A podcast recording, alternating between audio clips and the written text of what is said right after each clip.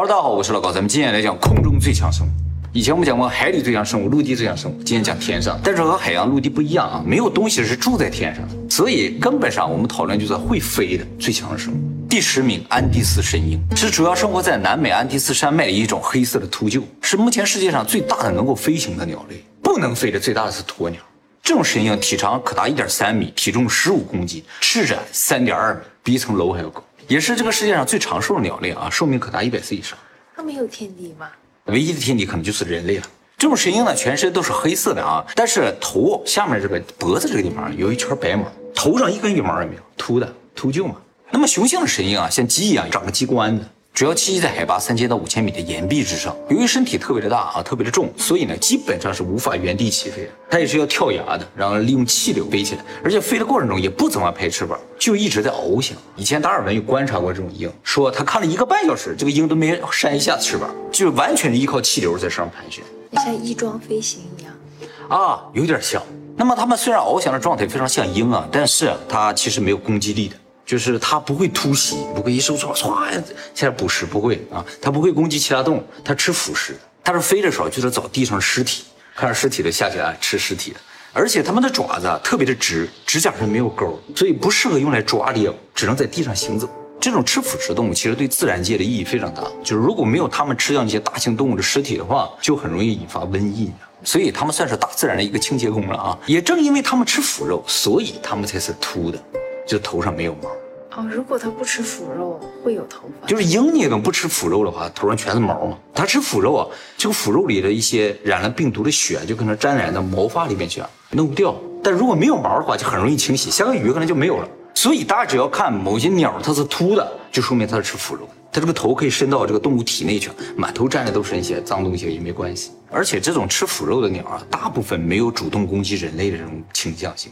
就是他们主要是找尸体，不是尸体，他们也不轻易靠近。那么这种安第斯神鹰啊，已经是近危物种啊，数量已经不是很多了。它们数量不断减少的主要原因就是栖息地不断的被人类占领，再加上就是历史上曾经认为这种神鹰可能会袭击家畜，所以人类大范围捕杀过，后来才知道啊，原来这家伙不吃家畜的，只吃尸体。这个安第斯神鹰啊，是南美很多国家的象征啊，比如说智利啊、哥伦比亚、阿根廷啊，都以这个鸟为神鸟。好，比这个安第斯神鹰厉害一点的啊，就安第斯神鹰已经是世界上最大的鸟了啊，比它厉害。第九名，雕鸮，其实就是这个世界上最大号的猫头鹰。猫头鹰啊，是我们的俗称，它学名啊叫枭。猫头鹰整个是一个目啊，这个木下面有很多科，一个科下面有很多属，非常多的品种。雕鸮呢是雕鸮属的，哎，就是最大一个型号的猫头鹰。最大的个体呢，体长可达九十厘米，体重呢四公斤以上，翅展呢更达到一点八米，身体整体颜色是灰褐色的，特别适合隐蔽，一般在丛林之中，晚上出来的。那么很大的一个特点呢，就是头上竖起来两根这两撮羽毛啊，这个羽毛其实不是眉毛，是耳朵，叫耳羽。这种猫头鹰啊，虽然翅展达到一点八米，但是它飞行的时候一点声音都没有，一丁点儿一点声音都没有，特别适合在丛林里边抓一些老鼠啊、猫。小型动物都吃啊。其实啊，在鸟类里边，晚上没有什么东西比猫头鹰更厉害啊。一般的鹰什么都是白天捕食的啊。那么这种大型的猫头鹰生活范围非常的广泛啊，在整个亚欧大陆都可以见到，属于完全无尾的动物，数量很多。好，比这个大号猫头鹰还厉害一点呢，就是第八名白头海雕哦，经常见到，对不对？哎，因为美国的国徽上就是它。这是一种生活在北美的大型鸟类啊，只有北美有。它有一个近亲呢，叫白尾海雕，一个白头，一个白尾。其实它俩原先是一个品种，后来因为基因突变，就变成了一个白头一个白尾。白头啊有白尾，就是白头里也有白头加白尾的，但是白尾的基本上头都不是白的。好像白头好看一些。对，白头的好看一些。它们俩的体型也差不多，体长最大一点一米，翅展的二点四米，体重可以达到七公斤。那么，由于这种白头海雕长得非常的好看啊，也是北美独有的品种，所以呢，在一七八二年的时候被美国定为国鸟，是美国的象征。那么自古北美印第安人呢，就把它作为圣鸟，把它的羽毛都插在头上了。你印第安人头上插那羽毛，有一部分就是这个白头海雕的。美国有专门做这个海雕羽毛法律，就说这种海雕的羽毛是不可以随便拿的，也不可以买卖，也不可以收集，就保护这种海雕。只有印第安人作为宗教用途的时候，才可以获得这种羽毛。其他人不给碰。那么这种白头海雕攻击力非常强啊，嘴啊爪子都是非常尖、非常勾的。哎，一般越勾啊，这攻击力就越强。它的主要捕食对象都是鱼，它的寿命也很长，可达五十岁以上。而且这种白头海雕还是一夫一妻制，就是一旦结为夫妻，一直就到死为止，也从来不换鸟巢。就一旦住在一个地方，就住在这儿，一辈子住在这儿啊。所以它这个鸟巢会每年越来越大，最大的能达到两吨，直径三米。好，比这个白头海雕厉害的啊！第七名，金雕。金雕非常常见啊，是生活在北半球的一种猛禽，北美啊、北非啊、俄罗斯啊、中国北部啊、日本北部都有。金雕身上的羽毛是棕色的，深棕色，头上是金棕色，所以叫金雕。它的体长呢不到一米，翅展呢二点二米，最大体重七公斤，飞行能力特别出众这不是老鹰吗？啊！对对对，天上盘旋老鹰就是它雕和鹰有什么区别？啊。雕就是大号的鹰，雕不是一个专门的属，这个鹰是一个专门的属。鹰里边大号的叫雕，小号的叫鹰。还有一种隼呢、隼和鹰又不一样，隼是单独的。从一般上区分来说的话，隼就是小一点的，鹰是中号的，雕是大号的。鹫呢就属于更大号一点。咱们听说说玩鹰的啊，没有说玩雕的，雕太大。哎，玩隼的也是有的，哎，没有玩旧的嘛，是吧？那么这种金雕呢，也是在空中盘旋。然后我们刚才说那个安第斯神鹰啊，它不会下来嘛，就不是，它会就俯冲一下，哇，就抓东西啊，就速度非常的快啊。它的视力也特别的好啊，能够很清楚的看到五公里之外的任何东西。其实说这种金雕啊，眼睛最好的话，能达到三十六公里之外都能看得见。这不是超能力吗？绝对是超能力，就从一个城市能看到另一个城市。但那个东西好像不动不行，不动它看不出来，它必须动。哎，他们主要喜欢抓兔子，兔子跑得非常的快，而且会急转弯，它也会急转弯，转的比兔子还快，所以一般兔子都跑不掉。它属于大型猛禽里边就是捕猎最顶尖的。这个金雕的抓力也非常大，大的能达到将近一百公斤，所以呢，有时候也会抓一些小鹿啊、小马。好，第六名比这个金雕还厉害的呢，就是战雕或者叫猛雕。它长得就很有战斗力。是不是也很帅气啊？这个雕虽然体长不到一米，最大也就九十公分，体重呢最大也只有六点五公斤，比刚才金雕小一点。但是啊，它翅展比金雕大啊，达到二点六米，抓力更是超过一百公斤。它只生活在非洲的中南部，属于易危物种，数量已经不多了。这种貂外貌上最大的特点就是它胸前呢是白毛，上面有黑色的点儿，所以啊，在有些国家管它叫芝麻雕，身上像芝麻一样啊。它的捕食对象呢，包括小马、小羚羊、小蜥蜴、小蛇、小猴、小狒狒、小狼，几乎什么都吃。小孩呢？啊不，它不吃小孩儿，它看着人就跑，它胆儿特别小，哎，就怕人，小狒狒、小猴子，远看不像小孩。哎，他能区分出来，看看你有没有背小书包之类的。好，比这个战雕还厉害了，第五名，虎头海雕，叫海雕了，都是捕鱼的。普通雕就是捕一些兔子啊、羊啊什么之类的啊。为什么叫虎头呀？哎，这个其实就是中文的翻译，在其他地方可能不叫这个名字。就像我们刚才说的战雕嘛，也有叫芝麻雕的嘛，就感觉很弱嘛，对不对？芝麻雕芝麻雕感觉好小。它的体长呢可达一点零五米，翅长二点五米，跟普通雕差不多，但是体重可达九公斤。比我们刚才讲的金雕、战雕都要重一些。它没有安第斯神鹰重，因为安第斯神鹰是秃鹫，主要生活在亚洲北部和俄罗斯的东北部，特别寒冷的地方啊，西伯利亚、朝鲜半岛啊、北海道啊，只要是靠近海边的地方就有可能有它。这个雕的数量啊也特别少啊，推测呢全世界已经不超过五千只了。这种雕的祖先是生活在北极圈里边，它也符合叫伯格曼式法则，就是说越往北的东西，就是说纬度越高的东西，它个头越大。同样是雕，北边的雕就要大一点，哎，北方的熊也要大一些，北极熊就要比一般的熊要大。它身上羽毛主要是黑色、深棕色啊，嘴是金色的，非常的好看啊。第四名比这个虎头海雕还要厉害一点，叫肉锤秃鹫，主要生活在非洲大陆还有阿拉伯半岛，体长可达一点一五米，体重十四公斤，翅长二点九米。秃鹫还是要大一些，它的嘴啊特别的大，是它最主要的武器啊。为什么叫肉锤秃鹫呢？就是因为它头两侧啊长两个肉锤。它既然是秃鹫的话，就说明它是吃腐肉的。不过呢，它和一般吃腐肉的秃鹫有点不一样啊，就是它还是有进攻能力的。它有时候没腐肉吃啊，它就吃活的，所以给它排在这个位置上了啊。目前已知它会攻击的活的动物呢，比如说包括羚羊、蜥蜴、小鸟啊，还有时候去偷鸟蛋啊，就为了吃了不择手段那种。所以呢，常被称作非洲草原上的流氓。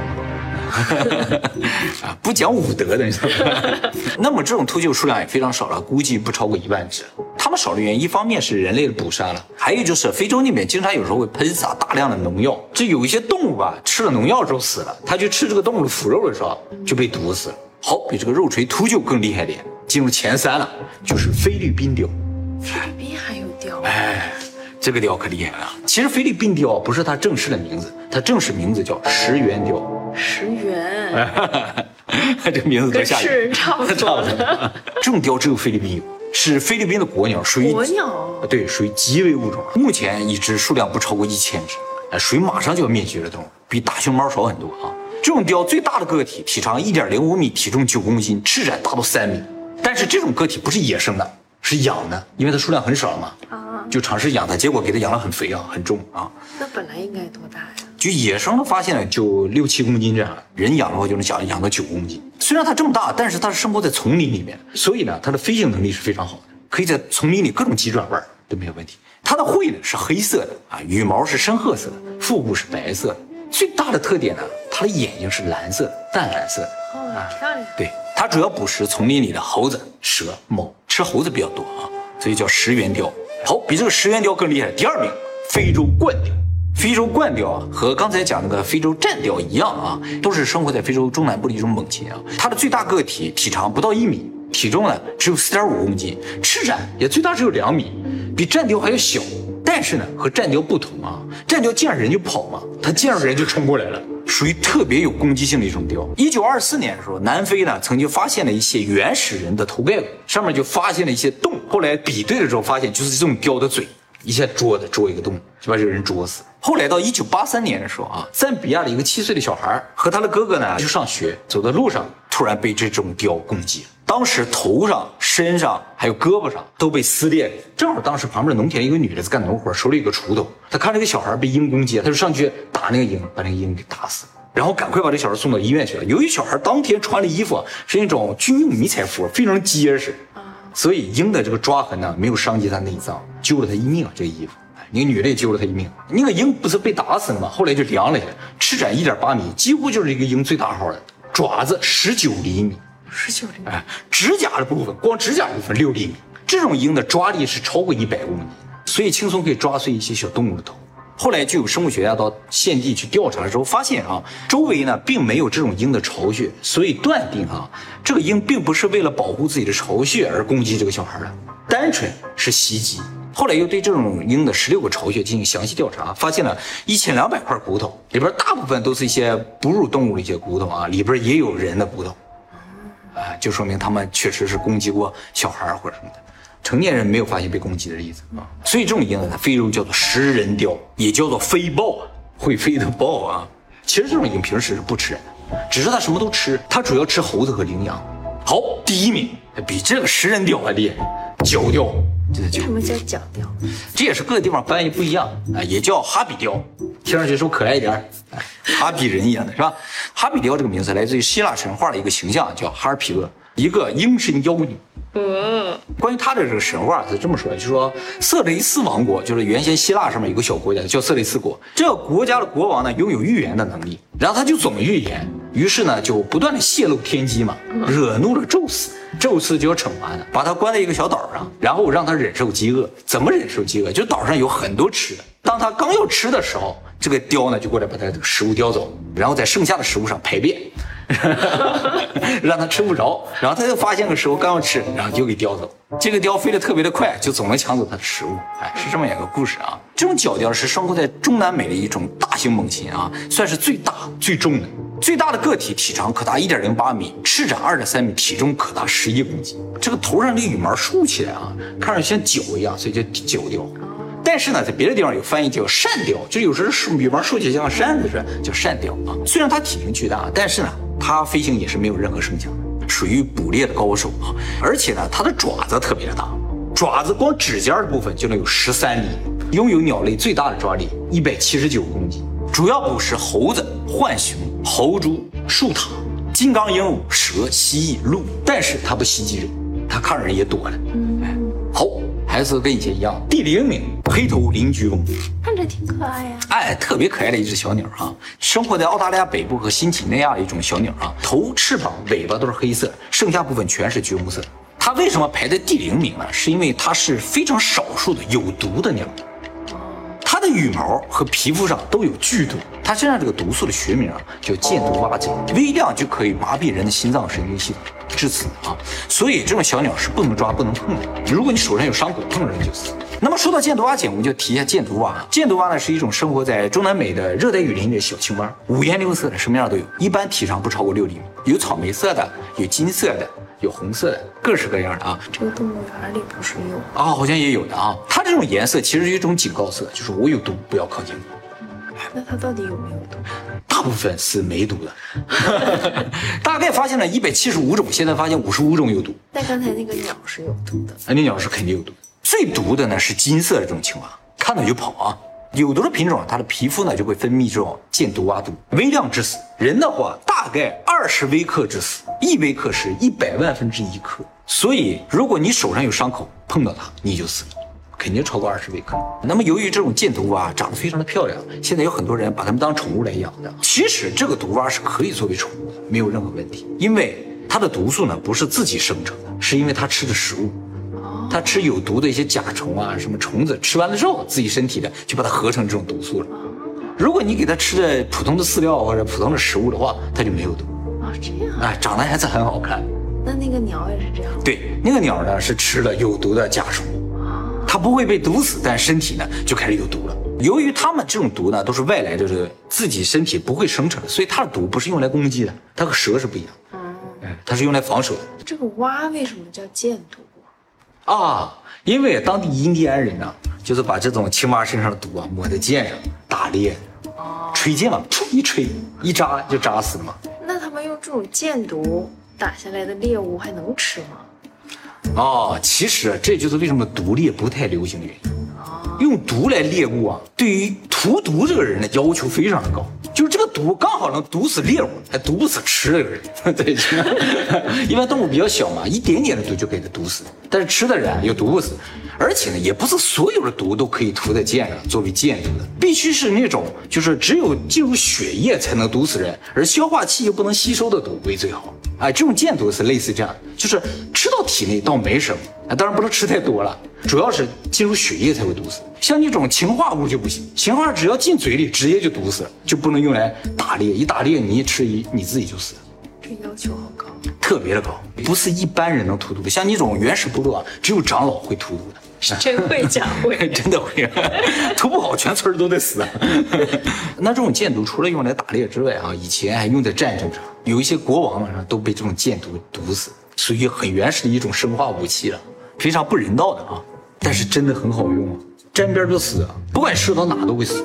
不讲武德的都很好。那么近几年啊，像这种黑头邻居翁的小鸟，总共有五种，都有毒，都有毒。最毒的就是这个黑头邻居翁，因为他们那儿甲虫都有毒。所以谁吃了谁有毒？还有吗？好，今天再来个特别的，负一名，负一名。今天讲的都是会飞的嘛，这种厉害的啊。最后讲一个不会飞的，但也是鸟类最厉害的。哎，对对对啊，但其实不是鸵鸟，叫鹤鸵，比鸵鸟小一点，这个样。哦，这个呢也是生活在澳洲和新几内亚的一种像鸵鸟一样的鸟，身高最高可以达到两米，体重呢也可以达到八十五公斤。它头上有个像冠子一样的东西，但其实这不是冠子，里边是骨头。哇！奔跑速度非常快，可达五十公里，比博尔特快。它看着那个腿怎么那么粗呀？对，最可怕的就是它这个腿。对，像两个手反过来。这个鸟最厉害的就是它这个腿会踢人，它这个踢力绝对是鸟类第一名。我们以前介绍过，动物界里边踢力最强就是长颈鹿，一下可以踢死个狮子，踢死个老虎的。它这个也可以，它这个踢力倒没有长颈鹿那么大，关键是它这个脚上有三根特别长的、特别尖的，像刀一样的这种脚趾，一踢上去直接就穿刺了。而且呢，这个家伙的领地意识特别强，只要有人进入他的领地啊，他就很执拗的把你要赶出去，踢你，不停的踢你啊。其实不用不停地踢一下你就废了啊。一九二六年是吧？他曾经踢死一个十六岁的小孩，这个小孩去打他，然后自己摔倒了啊。这个鸟过去踢了他一脚，一下踢在脖子上，哎呦，踢死了。其实啊，和这个鸟生活在一起的一些土著啊，都知道这个鸟厉害，一般不去招惹它。那么二零零三年一年呢？就在澳大利亚发生了一百五十起这个鸟袭击人的事件，都是人误入这个区域了，或者有人去挑逗它了。正常情况，它不会出来踢人的。误入区域，那他能不能告诉我人 哪儿是你？关键是啊，他要来界限。关键是，他要想踢你，你跑不掉，你跑不过他。他说不讲理啊！过了一个飞踢呀。所以呢，在二零零四年的时候，吉尼斯世界纪录就把它定义为世界上最危险的鸟类。那么尽管它这么厉害啊，但是它的数量非常少了，比大熊猫还要少，哎，属于濒危物种了啊。好，负二名。没有，这个也是个特别意义上的一种恐怖的鸟啊，长这个样子，叫灵痴，是样貌最为恐怖的一种鸟，嘴巴特别的大，和一般鸟的嘴长得不一样。然后啊，两个眼睛是黄色的，上面全都是血丝凸出来的啊，是生活在拉丁美洲的一种小鸟，很小的，哎，这大概是这么大。对它呢是拟态的，就跟树干长得是一样的，一般发现不了。然后你走近了，它吓唬你有点丑萌丑萌的，丑萌的啊，还可以摸，可以摸，你摸它就惊讶了，它就这样，太习惯了萌萌的。啊，很可爱啊。